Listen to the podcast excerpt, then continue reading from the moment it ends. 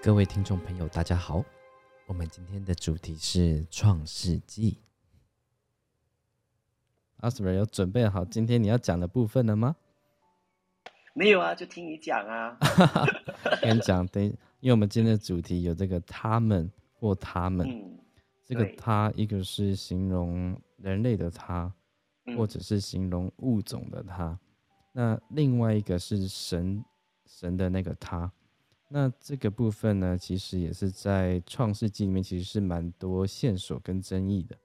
就有些人会认为说这个是上帝，但是如果用另外一个视角来看的话，其实里面很多的线索也说出说他们可能不一定是我们想象中那种无形的上帝，他可能他在制造这个我们的地球环境、制造人类的时候，他的逻辑其实是非常科学的。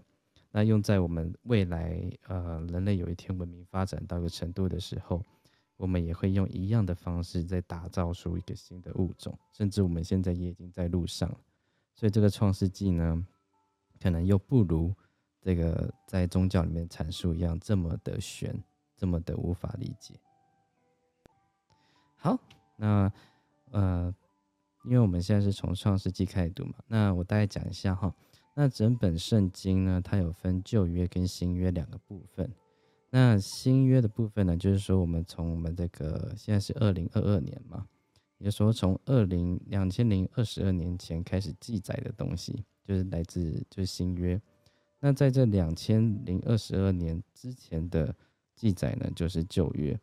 所以这个创世纪呢，就是从这个有点不可考究这个。人类起源，或者是这个世界的起源的地方，一直记载到两千零二十二年前。那创世纪就是最源头的那个部分。好，那好，我现在开始讲这创世纪部分。好，那大家应该都有听过哈，就是创世纪开头时候就在讲说，这个神创造天地，好，然后第一天创了什么，第二天创了什么。好，那等一下的这个叙述呢，会把它比较有点科学逻辑的方式来讲。那在圣经上的记载呢？呃，第一章开头他说：“起初，上帝创造天地，地是空虚混沌，渊面黑暗，上帝的灵运行在水面上。”好，从这边开始呢，他的第一句话说：“上帝创造天地。”那这个上帝其实可以有很多层次哦。如果我们用宇宙爆炸论来看的话，一开始宇宙爆炸之后，开始打造出各种星系，星系里面也会有各种星球。那各种星球的话，你也可以当做说，这个也是这个宇宙原点爆炸出来的东西。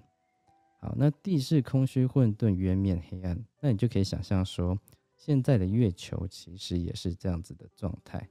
好，那当初的地球呢，它肯定也是这样子的状态。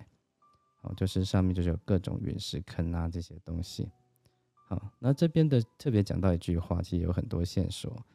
上帝的灵运行在水面上，那这边他没有说这个水是上帝造的，而且是这个上帝的灵运行在水面上，代表说原本就有水这个东西在这个星球上。好，那从这边可以想到说，我们现在人类如果要开发一个星球，最在乎的是什么？就是那个星球上必须要有水。哦，有水之后呢，就可以有后面的东西。那我再继续念哈。上帝说要有光，就有了光。上帝看光是好的，就把光暗分开了。上帝称光为昼，称暗为夜。有晚上，有早晨，这是头一日。也就是说，在第一天的时候呢，上帝造了日夜。好，这边也说上帝造光了。哦，但这个日夜呢要怎么造？只要呢，它让这个地球啊，它开始旋转起来，开始自转起来，它就会有日夜。好，就是说像我们现在的状态啦，就是地球转一圈就是一天嘛。好，好，第二天上帝造了什么？第二天上帝说，诸水之间要有空气，将水分为上下。上帝就造出空气，将空气以下的水、空气以上的水分开了，事就这样成了。上帝称空气为天，有晚上，有早晨，是第二日。也就是说，第二天的时候，这个上帝呢，他造的是空气。好，那我们刚刚讲到说，一个星球可不可以适合一个生物生存，最重要就是水嘛？为什么？因为有水就可以造出空气。我们可以知道说，这个水的成分是 H2O 嘛，那它可以分解成氢气跟氧气。你要说这个空气啊，不是平白无故的出现，而是从水里面去分解出来的。啊，所以第一天呢，这个上帝发现这个星球有水。第二天呢，他把这个水呢分解成空气。那有了空气这个介质之后呢，水就会蒸发嘛，它就可以变成有云、有地上的水，所以就分成了上下，水就被分成上下，天上的云跟地下的水。好，接着念哈，上帝说：“天下的水要聚在一处，使旱地露出来。”事就这样成了。上帝称旱地为地，称水的聚集处为海。上帝看着是好的。上帝说：“地要发生青草和结种子的菜蔬，并结果子的树木，各从其类，果子都包着核。”事就这样成了。于是地发生了青草和结种子的菜蔬，各从其类，并结果子的树木。各从其类，果子都包着核。上帝看着是好的。有晚上，有早晨，是第三日。好，那第三天的话，上帝造出了植物。那这个这个从第一天到第三天的逻辑是什么？就起初这个星球本身有水嘛。再来呢，上帝开始有造了呃白天跟黑夜，也就说有了光。好，那第二天呢？它造出了空气，那这就符合了说一个植物需要生长的条件：阳光、空气、水。你说在第三天呢，这个植物呢就可以开始种植了。好，那这也会是我们呃未来路不论是要殖民火星啊，或者殖民任何星球的条件哈，就是阳光、空气、水，人类就可以种植食物，种植种植植物。好。接着，我们来看第四天发生什么事。上帝说：“天上要有光体，可以分昼夜，做记号，定节令、年岁，并要发天空，普照在地上。”事就这样成了。于是，上帝造了两个大光，大的管昼，小的管夜，又造众星，就把这些光。摆列在天空，普照在地上，管理昼夜，分别明暗。上帝看着是好的，有晚上，有早晨，是第四日。因为在前面呢，其实上帝已经造出昼夜，他说地球已经开始自转了嘛。那接着还需要一个什么东西来造造出这个每天的日子做记号？好，那因为太阳每天都会升起啊，那太阳每天都长一样。那要怎么分辨出不一样？也就是说，我们在记呃呃，像华人哈会有这个阳历跟阴历嘛。那阴历的部分就会是看月亮，那月亮呢会随着日子呢会有阴晴圆缺。也就是说，我们可以看着月亮的这个形状变化呢，知道说现在是月初还是月中还是月底。好，这就是为什么说它要在天上再造了另外一个发光体。在晚上的时候呢，它会折射这个太阳光，然后到地球上，这样我们就可以分出节令日子，呃，初一十五要假财这样子，就是看月亮就可以分出来这样。好，所以第四天呢，这个这个上帝做的事情啊，是造出这个月亮，让天上有白天的光，也有夜晚的光。好，那接着来第五天喽。上帝说：“水要多多滋有滋生有生命的物，要有雀鸟飞在地面以上、天空之中。”上帝就造出大鱼和水中所滋生各样有生命的动物，各从其类；又造出各样飞鸟，各从其类。上帝看着是好的，上帝就赐福给这一切，说：“滋生繁多，充满海中的水。雀鸟也要多生在地上，有晚上，有早晨，是第五日。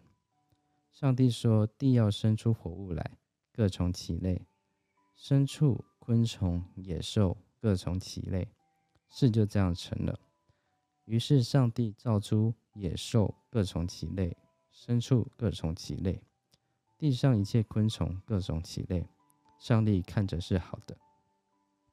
好，那照着前面的这个逻辑哈，阳光、空气、水在前面两日造出来，第三天造出了植物，第四天呢造出了这个白天、黑夜跟这个太阳跟月亮，第五天呢造出了动物。人说动物呢，它是需要前面四天造出来这些条件，阳光、空气、水是一定要的嘛。但是你看啊，牛牛牛跟羊羊跟兔兔、鹿鹿都要吃什么？都要吃草，所以前面呢草也要先造出来，它们才可以吃这些东西，好，它们才活得下来。所以这是第五天呢造出了动物。好，接下来就要造出一个最讨厌的东西了哈。那这个东西呢，它不只吃植物，它也要吃动物，它也需要阳光、空气、水，啊，所以这个是最后一天，呃，第六天造的。好，这边讲说，这边就很关键哦，等下就是到阿斯本要补充的地方。上帝说，我们要照着我们的形象，按着我们的样式造人，使他们管理海里的鱼。空中的鸟，地上的牲畜和全地，并地上所爬的一切昆虫，上帝就照着自己的形象造人，乃是照着他的形象造男造女。上帝就赐福给他们，又对他们说：要生养众多，遍满地面，治理这地，也要管理海里的鱼，空中的鸟。和地上各样行动的活物，上帝说：“看哪，我将遍地上一切结种子的菜蔬和一切树上所结有核的果子，全赐给你们做食物。至于地上的走兽和空中的飞鸟，并各样爬在地上有生命的物，我将青草赐给他们做食物。”事就这样成了。上帝看着一切所造的都甚好。有晚上，有早晨，是第六日。哦，那我顺便把第七天念一下哈，因为第七天就是上帝已经做了六天的工作了，第七天他要休息了。天地万物都造齐了，到第七日，上帝造物的功已经完毕，就在第七日歇了他一切的功，安息了。上帝赐福给第七日，定为圣日，因为在这日。上帝歇了他一切创造的功，就安息了。好，那在刚刚讲到的第六日，就造人这个地方啊，也就是我们今天就特别想要强调的这个主题。好，那一段就是说，上帝说我们要照着我们的形象，按着我们的样式造人。好，那这部分为什么会是一个关键？因为在这个呃基督信仰里面呢，他们相信说世界的上帝只有一个。好，那这个只有一个呢，又又会让人疑惑的地方，有耶和华，也有这个所谓的天使们，也有耶稣，那这么多位，怎么会是一个上帝呢？好，那他们就会说，哦，这虽然说是好像呃三个神。啊，圣父、圣子、圣灵是三个神，但他们是一体的啊，所以上帝只有一位。好，但是在这边的我们呢，其实它有另外一个意思哈，就是这个不是中文翻译的问题。那甚至说，这个我们跟这个基督信仰里面强调的唯一的那个一啊，其实是这个数字上就有冲突的。好，那阿斯伯这边可以帮我们补充一下吗？嗯，好的，好。刚才玉有说这一段，就是上帝说我们要照着我们的形象，按照我们的样式造人。这个我们，其实在圣经里面都会说，大家都说神只有一个，可是按照我们就回到最根本的那一个圣经，就是根据希伯来文的一个翻译本一啊最原最原始的那个原文直译的话呢，在原文里面它是这个上帝神或者神灵的话，在希伯来文里面这个名词呢，它标注的是阳性复数。所以，在这个希伯来文的原文里面，感觉上这个阳性复数就是这些上帝、这些神都是阳性的，但不是只有一个，而是复数的。所以在这里就跟这一个、这一个就起了跟这个宗教、跟这个原本的我们所这个圣经里面说，哎，上帝就一个的话，这个是一个冲突。因为在这边也看到了，我们要按照我们的形象来造人。好。那它这个阳性复数呢？它其实还有分，就是两位以上或者三位以上的这个阳性复数。好，那这个阳性复数呢，它其实指的是三位以上，也说它的这个上帝啊，其实是一群人，而不是一个人。好，那这个证据后面还有什么？就是我们在看到创世纪里面，哈，在这个亚当跟夏娃之后。在伊甸，他们被赶出伊甸园之后啊，他们生了好几代、好几代的子孙。好，那在呃繁衍到有一代的时候啊，就是特别有一个叫做以诺。好，那在圣经里面呢，以诺呢只被大概草草带过了大概五十个字吧。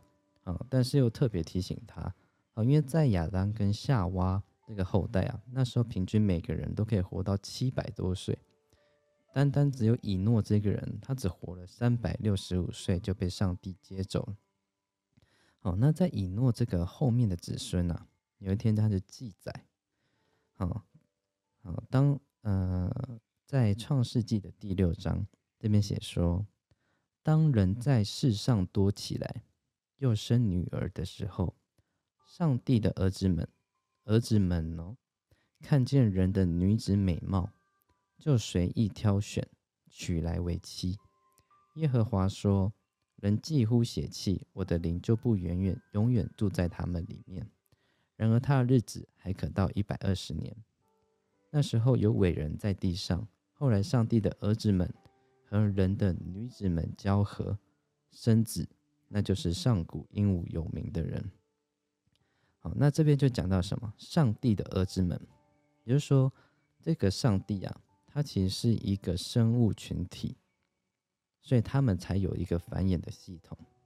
也就是说，这个上帝群体啊，他们有男有女，可以生下这个儿子们，而且它也是一个构造与我们相似的一个物种，所以他的儿子们呢，才可以跟人类的女子去生下一个半神半人的一个新的产物。哦，那在这个圣经里面呢，它其实有把一个章节砍掉，叫做以诺书。哦，那以诺书就是我刚刚讲到这个只活了三百六十五岁就被上帝接走的人。那在这个被认定为伪经的这以诺书里面呢，它详细的记载了说，当时啊，这个上帝的儿子们也可以称呼为天使，天使们呢下来跟人类的女子交合。他那时候教导了人类女子很多的事情，跟教导人类，啊，他教导人类科技，他教导人类怎么使用巫术，教导人类女子怎么化妆，怎么使用媚术，哦，所以他教导人类女子很多就是在当时的人类文明还没有领悟到的东西。好，那这个后面呢，又影响了一个事情，就是引发了大洪水。那大家都会想不到说，大洪水为什么会发生？在圣经里面记载，那只草草就说：“哦，上帝有一天看地上满是罪恶，于是降下大水。”但并没有，并没有去详细写呃描述说这个罪恶到底是什么。啊，那在以诺书里面呢，就有这样的记载，他说。当时这个天使们与人类女子交合生下的这个半人半神呢，他就是远古的巨人。好，那这个巨人呢，他们的食量很大，他们将地上的食物都吃完之后呢，开始在吞食人类，开始在吃人了。而当时呢，有两个天使，一个叫做加百列，一个叫做米迦勒。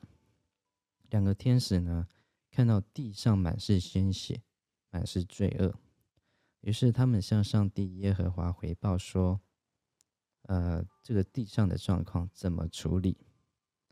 好，那这个上帝就是看到了这样子地上的景况，他创造出来的人类正在被这个巨人给吞没。于是他就说：“那我降下大雨来清理这个地上的巨人，所以才有一个是呃，才有这个诺亚方舟的故事。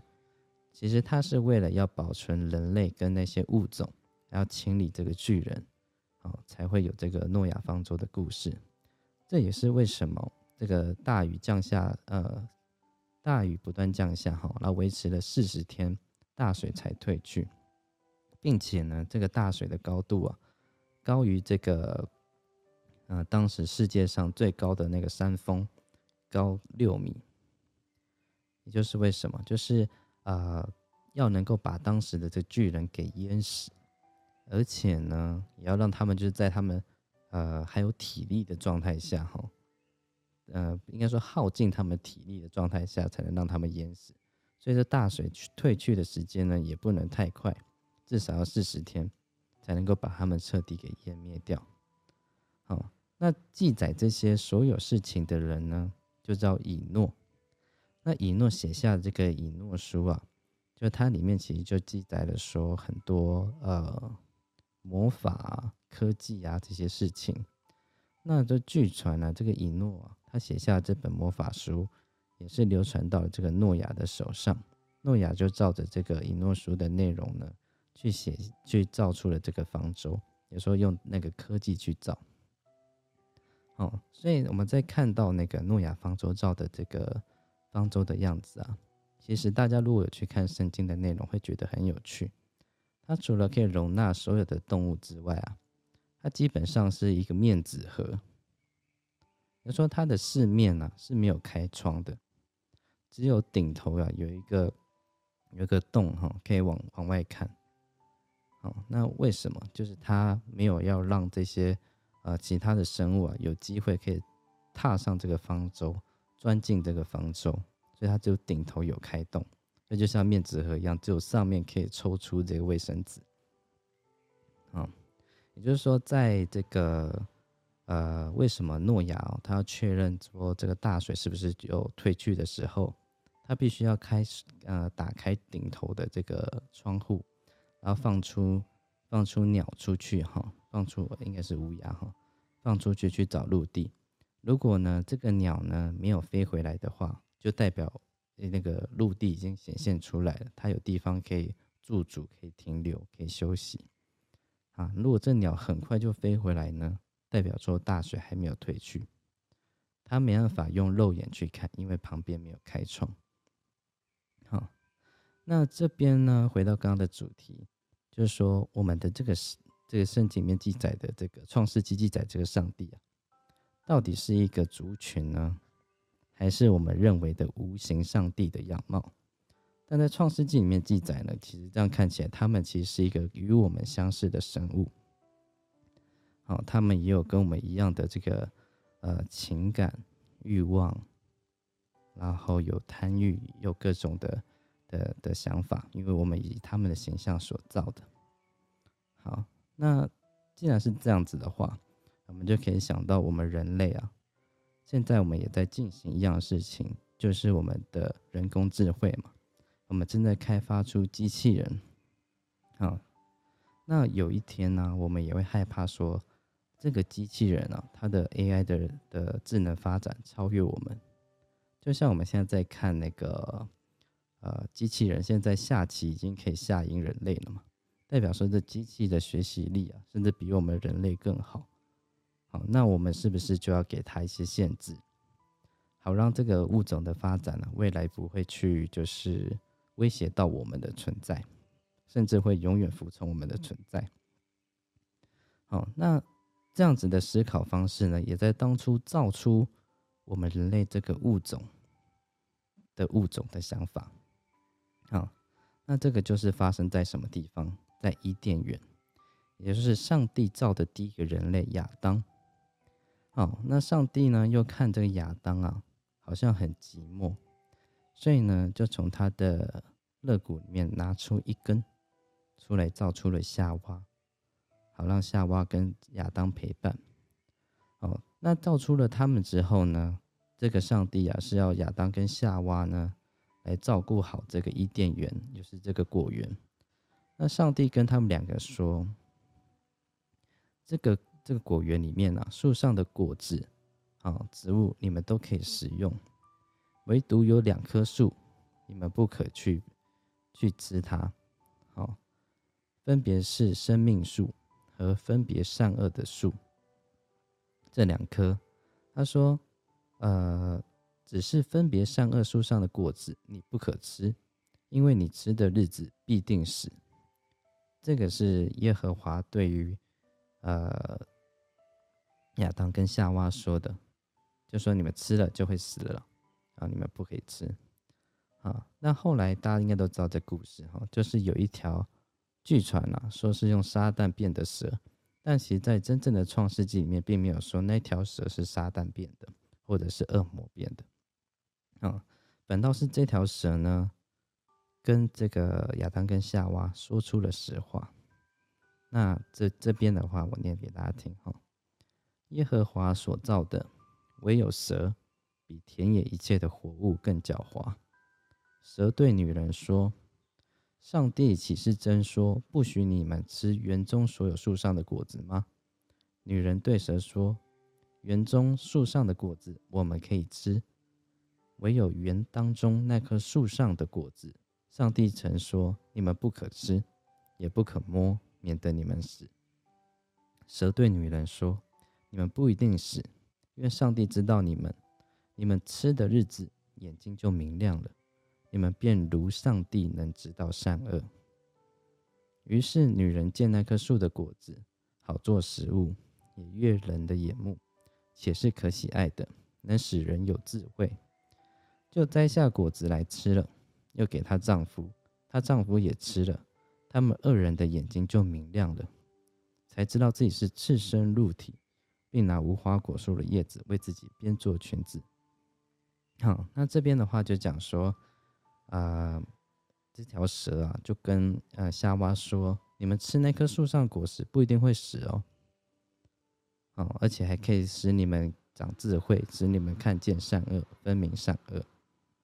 嗯，于是夏娃就就跟亚当说：“我们去吃吧。”于是两个人都吃了，然后两个人就长出智慧来了，而且他们眼睛明亮了，才知道说自己其实是没有穿衣服的。好，那这边就很像这个上帝啊，在对这个亚当跟夏娃下的这个禁令啊，很像我们今天在开发这个人工智慧的想法是一样的。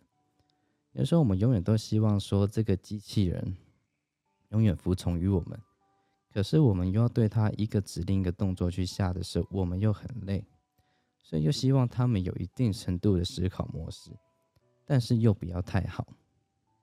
哦，那这颗智慧果实呢，就是让这个人类啊开始会学习，开始会累积知识。那开始学习，开始累积知识之后呢？那是不是就像我们的人工智慧开始自我学习了？甚至它学习力比我们人类还快，可能学个几天，它下棋就可以下赢我们好，那那我们不是人类就很受威胁吗？当初这个我们的造物主啊，也感受到一样的事情，哇，他们已经开始会学习事情了，开始累积知识跟智慧了。那我们要怎么样才可以控制住他们，不让他们超越我们？于是呢，这个耶和华呢，就把亚当跟夏娃赶出了伊甸园。好，因为耶和华怕什么？他这边说：“哈，你们既然已经吃了这个那个智慧树上的果实，那如果再让你们吃到了这个生命之树的果实的话，你你们就会跟我们一样了。那生命之树的果实是什么？”就是让人可以获得长久的生命。有人说，人如果又有学习能力，又可以获得非常长远的生命的话，就会威胁到造出我们的这个物种。所以呢，它只让我们拥有学习能力，没有让我们长远的生命。所以我们的生命呢，到了一定时间就会结束，到了下辈子呢，要重新累积。好，那这个也是在这个圣经里面有特别记载哈，就是我刚刚念的，呃，当我的灵不住在他们里面，他们日子还可到一百二十年。也说，在我们的基因里面呢，其实有被下一个禁令，就是我们的年纪是无法活超过一百二十岁的。好，这就是好保护他们这样子的物种，永远不会被我们被造出来的物种所超越。好，那一样的逻辑啊，我们在未来打造出我们这个机器人来服务我们的时候，这些人工智慧来服务我们的时候。我们当然可以给他下一个禁令嘛，永远都不要去伤害人类。那就像这个上帝给我们的一个命令，就是说，你们永远都要服从我们上帝，你永远都要崇拜我们上帝，你永远都要敬拜我们上帝。当然可以下这个禁令，但是他也有可能有一天不从嘛，所以我们也要给他一个寿命的限制，好让他的成长呢，只能到达一个限度。好，所以我们就也不会给这个机器人啊永生的生命。就是说，我们人类可能活个七十年，但他有很好学习能力，但他可能十年、五年就要做一个碳星、太星、太换，才会永远听从人类的话。啊，所以其实在这个创世纪里面呢，其实可以看到一个物种对于一个物种的害怕，害怕它，害怕它被造出来的物啊。超越了这个造物主，哦，那这个也是我们人类科技发展上也会遇到一样的事情，因为造我们的人呢，他有这样的思考，我们被造物呢是以他形象打打造出来的，我们也会一样的思考，所以我们现在又在造出新的物种时，我们对它也会有一样的思考，所以这个层层叠叠啊，其实都是一样的，好。那我我们我个人的观点呢，在整本圣经里面呢，其实里面讲到非常多的上帝，都是不同的上帝。就说这个上帝啊，其实有分非常多种层次，有一个我们造物主的上帝，也有这个宇宙源头的上帝，在不同人的口中，这个上帝都是不同的样貌。好，那为什么在旧约里面都会称上帝为耶和华？其实耶和华不是他的名字，而是他们的语言里面叫神，就说我们的中文说啊神啊，但我们不是说这神的名字叫做神哦，好，而是说在在这个希伯来文里面，耶和华就是神的称呼，只是说原文翻过来，大家都以为说这个神的名字叫做耶和华，没有，其实就是统称为神，所以我们在华人世界啊，关公是神，妈祖是神。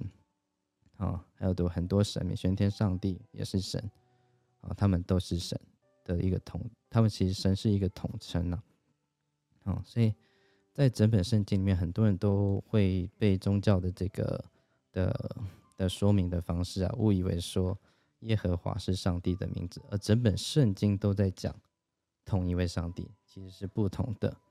好，那就到这个新约来看的话。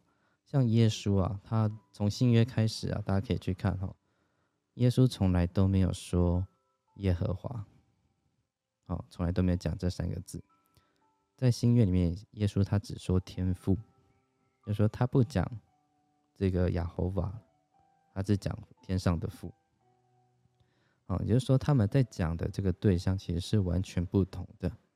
那在创世纪之后呢，一直到出埃及记。都还可以再出现一个变化，在摩西之后呢，才出现了在祷告时的后面会加上阿门啊，那就很有趣了。因为摩西啊，他是在埃及的这个皇宫里面长大的啊。那我们现在从创世纪啊，一直到到生命记，总共有五个章节都是摩西写下的，也叫做摩西五经。你要说摩西呢，他的这个神学知识啊。是从埃及学来的，然后并且写下了创世纪。你说这个创世纪呢，他的这个写的这个上帝啊，可能跟埃及讲的这个上帝，甚至这当时这个全世界的这个上帝啊，是同一位。嗯，因为我们再去看一下这个苏美文明的这个墙壁上的石刻啊，你会发现它也有提到大洪水。哦，它里面的这个阿努纳奇啊，它这个形象啊，也很相似这个天使的这个形象，而且呢，一样都有讲到说这个阿努纳奇，他们下来三百多位，好，也就是他们会成为上帝的儿子们，安安努的儿子们。哦，那这些。啊，形容都非常相像。也说在创世纪里面，这上帝他可能是世界共有的上帝。好，那在出埃及记之后的上帝有什么不一样？在出埃及记里面，这个上帝啊，他只保佑呃以色列人，他不保佑以色列之外的人。也就是说呢，当初创世纪的上帝，他是造了这个地球这个整个物种的人，但是在出埃及记的这个上帝啊，他只保佑了其中一个群体，那我们就可以看到这里面层次的差异哈。一个是保佑全地球人，一个是只保佑一部分的人。好，所以一样都是上帝呢，但是其实里面有非常多层次的不同。